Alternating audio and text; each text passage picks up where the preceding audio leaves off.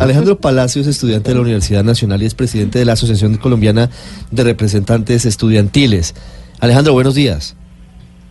Buenos días, Ricardo. Eh, un saludo muy especial a usted, a toda la media y a todos los oyentes. He llamado a Alejandro porque quiero que hablemos sobre la reunión que hoy van a sostener con el Ministerio de Educación. Ayer finalmente fueron convocados los eh, líderes de esta protesta, de este paro que ya completa dos semanas, Alejandro, para discutir y para buscar consensos y para buscar salidas a, la situación difícil que están afrontando. ¿Quiénes van hoy a la reunión? Bueno, eh, el día de ayer por fin recibimos una invitación por parte del Ministerio de Educación Nacional a conversar. Cito a los estudiantes, a las diferentes organizaciones que hemos venido trabajando en estas movilizaciones por el rescate financiero de la educación superior lastimosamente solamente invito a los estudiantes, dejo a un lado a los profes y los rectores que también han estado eh, siendo partícipes de esta discusión. Sin embargo, pues creo que es muy importante que no olvidemos que ellos tienen que estar ahí. Invitaron a la ACRES, Asociación Colombiana de Representantes Estudiantiles, la cual yo presido en este momento. Se invitó a FENARES, Federación Nacional de Representantes, y se invitó a la UNESCO, Unión Nacional de Representantes. Sí. ¿Y qué van a discutir ustedes? ¿Cuál es la propuesta que van a llevar a la reunión, Alejandro? Bueno, pues nosotros no tenemos muchas claridades acerca del espacio, simplemente se, se dice que es un espacio para conversar y construir puentes para superar esta situación.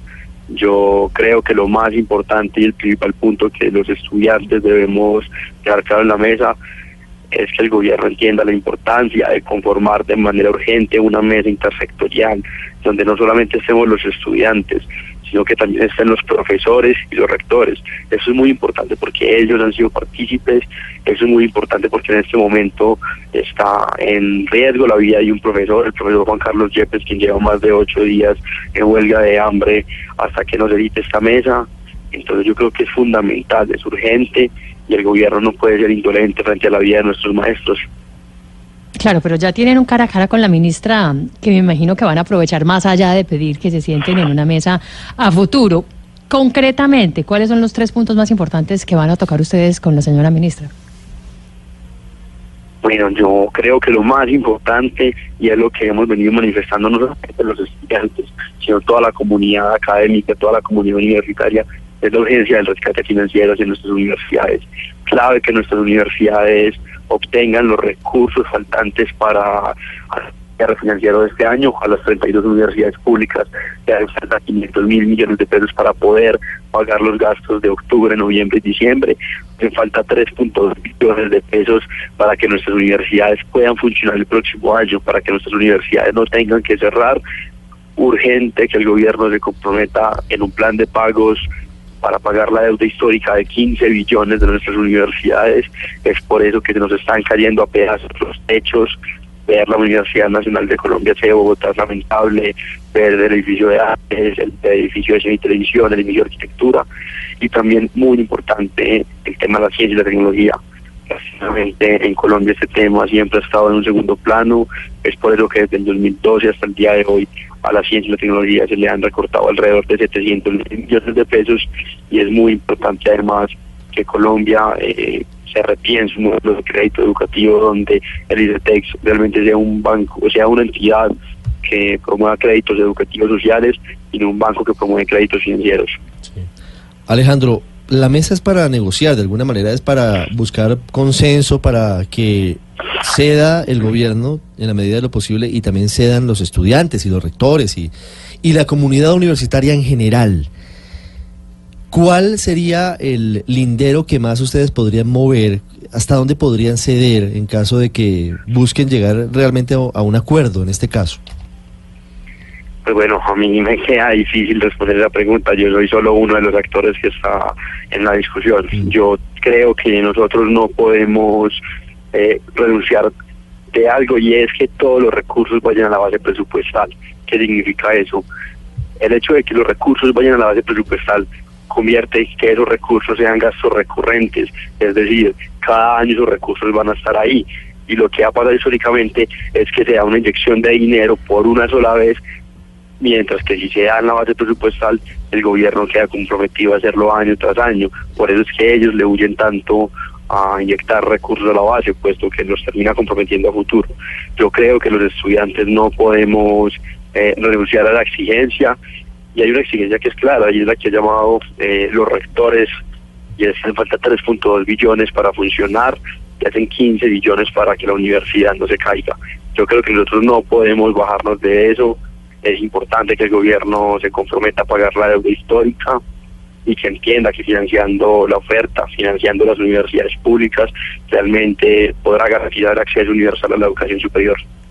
Alejandro, pero entenderán ustedes que 15 billones de pesos para la infraestructura parece una, una meta imposible en este momento, por lo menos de un solo de, de, una sola tajada. Es decir, ¿estarían dispuestos ustedes a un plan eh, gradual a, varios años de, de, esta inversión? Porque incluso las universidades tal vez difícilmente tienen la capacidad de ejecutar 15 billones de pesos en un año. Sí, claro, nosotros lo hemos manifestado, incluso la propuesta es clara, una, un plan de pagos eh, en un plazo no menor a 10 años para, para pagar la deuda histórica. Nosotros entendemos que sacar 15 billones siempre es difícil, por eso le decimos al gobierno que se compromete y que lo deje por escrito. Lastimosamente, pues no lo pueden decidir, pero hasta que no esté escrito sería difícil creerlo. Sí, Alejandro, una pregunta final. ¿El paro sigue siendo indefinido? Así es, nosotros hasta el momento no tenemos certeza de qué se trata en la mesa, no tenemos certeza de cuál será la metodología, la agenda, y sería para nosotros difícil renunciar a un paro nacional universitario hasta no tener nada definido. ¿Cuándo es la reunión, Alejandro? Hoy a las 4 de la tarde. ¿En el ministerio? No, eh, es en otro lugar. ¿En dónde? Pues yo no soy de Bogotá, no conozco muy bien. Eh, creo que es en la avenida 26 con calle 100, algo así. Avenida 26. 26 bueno, sí, eso, no. eso debe ser en alguna sede alterna del ministerio o algo así. Alejandro, gracias. Bueno, pues a ustedes por la invitación y también aprovecho para extenderle una invitación a todos los oyentes hasta para que ese 31 de octubre salgamos de nuevo a movilizarnos eh, a defender la educación, una marcha zombie para revivir la educación. Mire, ¿y si de acuerdo hoy se levanta la marcha zombie? Yo creo que nosotros no podemos renunciar a la marcha porque aunque logremos algo, pues hagamos a celebrar. Ah, o sea, la marcha va porque va, así lleguen ustedes a un acuerdo con el gobierno. Yo me acuerdo cuando en el 2011 la MANE logró que se tumbara la reforma, la ley 30, y ellos tenían una marcha programada. El gobierno les pedía a ellos que bajen la marcha y ellos les dijeron que no, que porque quieren hacer una marcha para celebrar todos juntos. Yo creo que en caso tal de que nosotros logremos algo, pues teníamos que salir a celebrar con la gente, con la ciudadanía que tanto nos ha apoyado. ¿Se ha pensado cómo van a reponer estas semanas de paro? Nosotros entendemos que un paro tiene costos eh, duros hacia los estudiantes. Nosotros no estamos perdiendo clases porque seamos unos vagos o porque no queramos estudiar. Nosotros entendemos eso y sabemos que un paro tiene costos eh, muy importantes como la opción de que se cancele el semestre. Pero es muy importante aclarar y que todos los oyentes lo sepan, y es que en todos los pliegos de exigencias por parte del estudiantado dejamos claro que nosotros no queremos que nos cancelen el semestre, que estamos dispuestos a reponer esa semana, sea en vacaciones, que se largue un poco el semestre, porque nosotros entendemos que aquí hay que defender la educación y que también hay que estudiar. Entonces, pues les exigimos y les pedimos a las universidades que por favor no nos cancelen el semestre y que seamos flexibles para tratar de alargar el semestre y cumplir con nuestra carga académica. ¿En la Nacional ya están pensando en cancelar el semestre?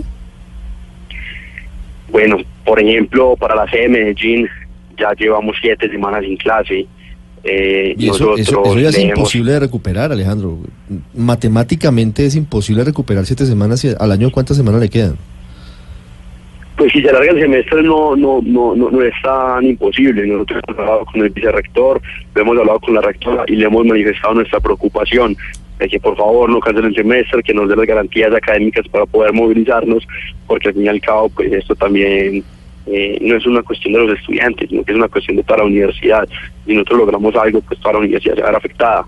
Entonces, nosotros lo que le hemos pedido es que seamos creativos y que busquemos una alternativa para que el semestre no se cancele. 952, Alejandro, gracias.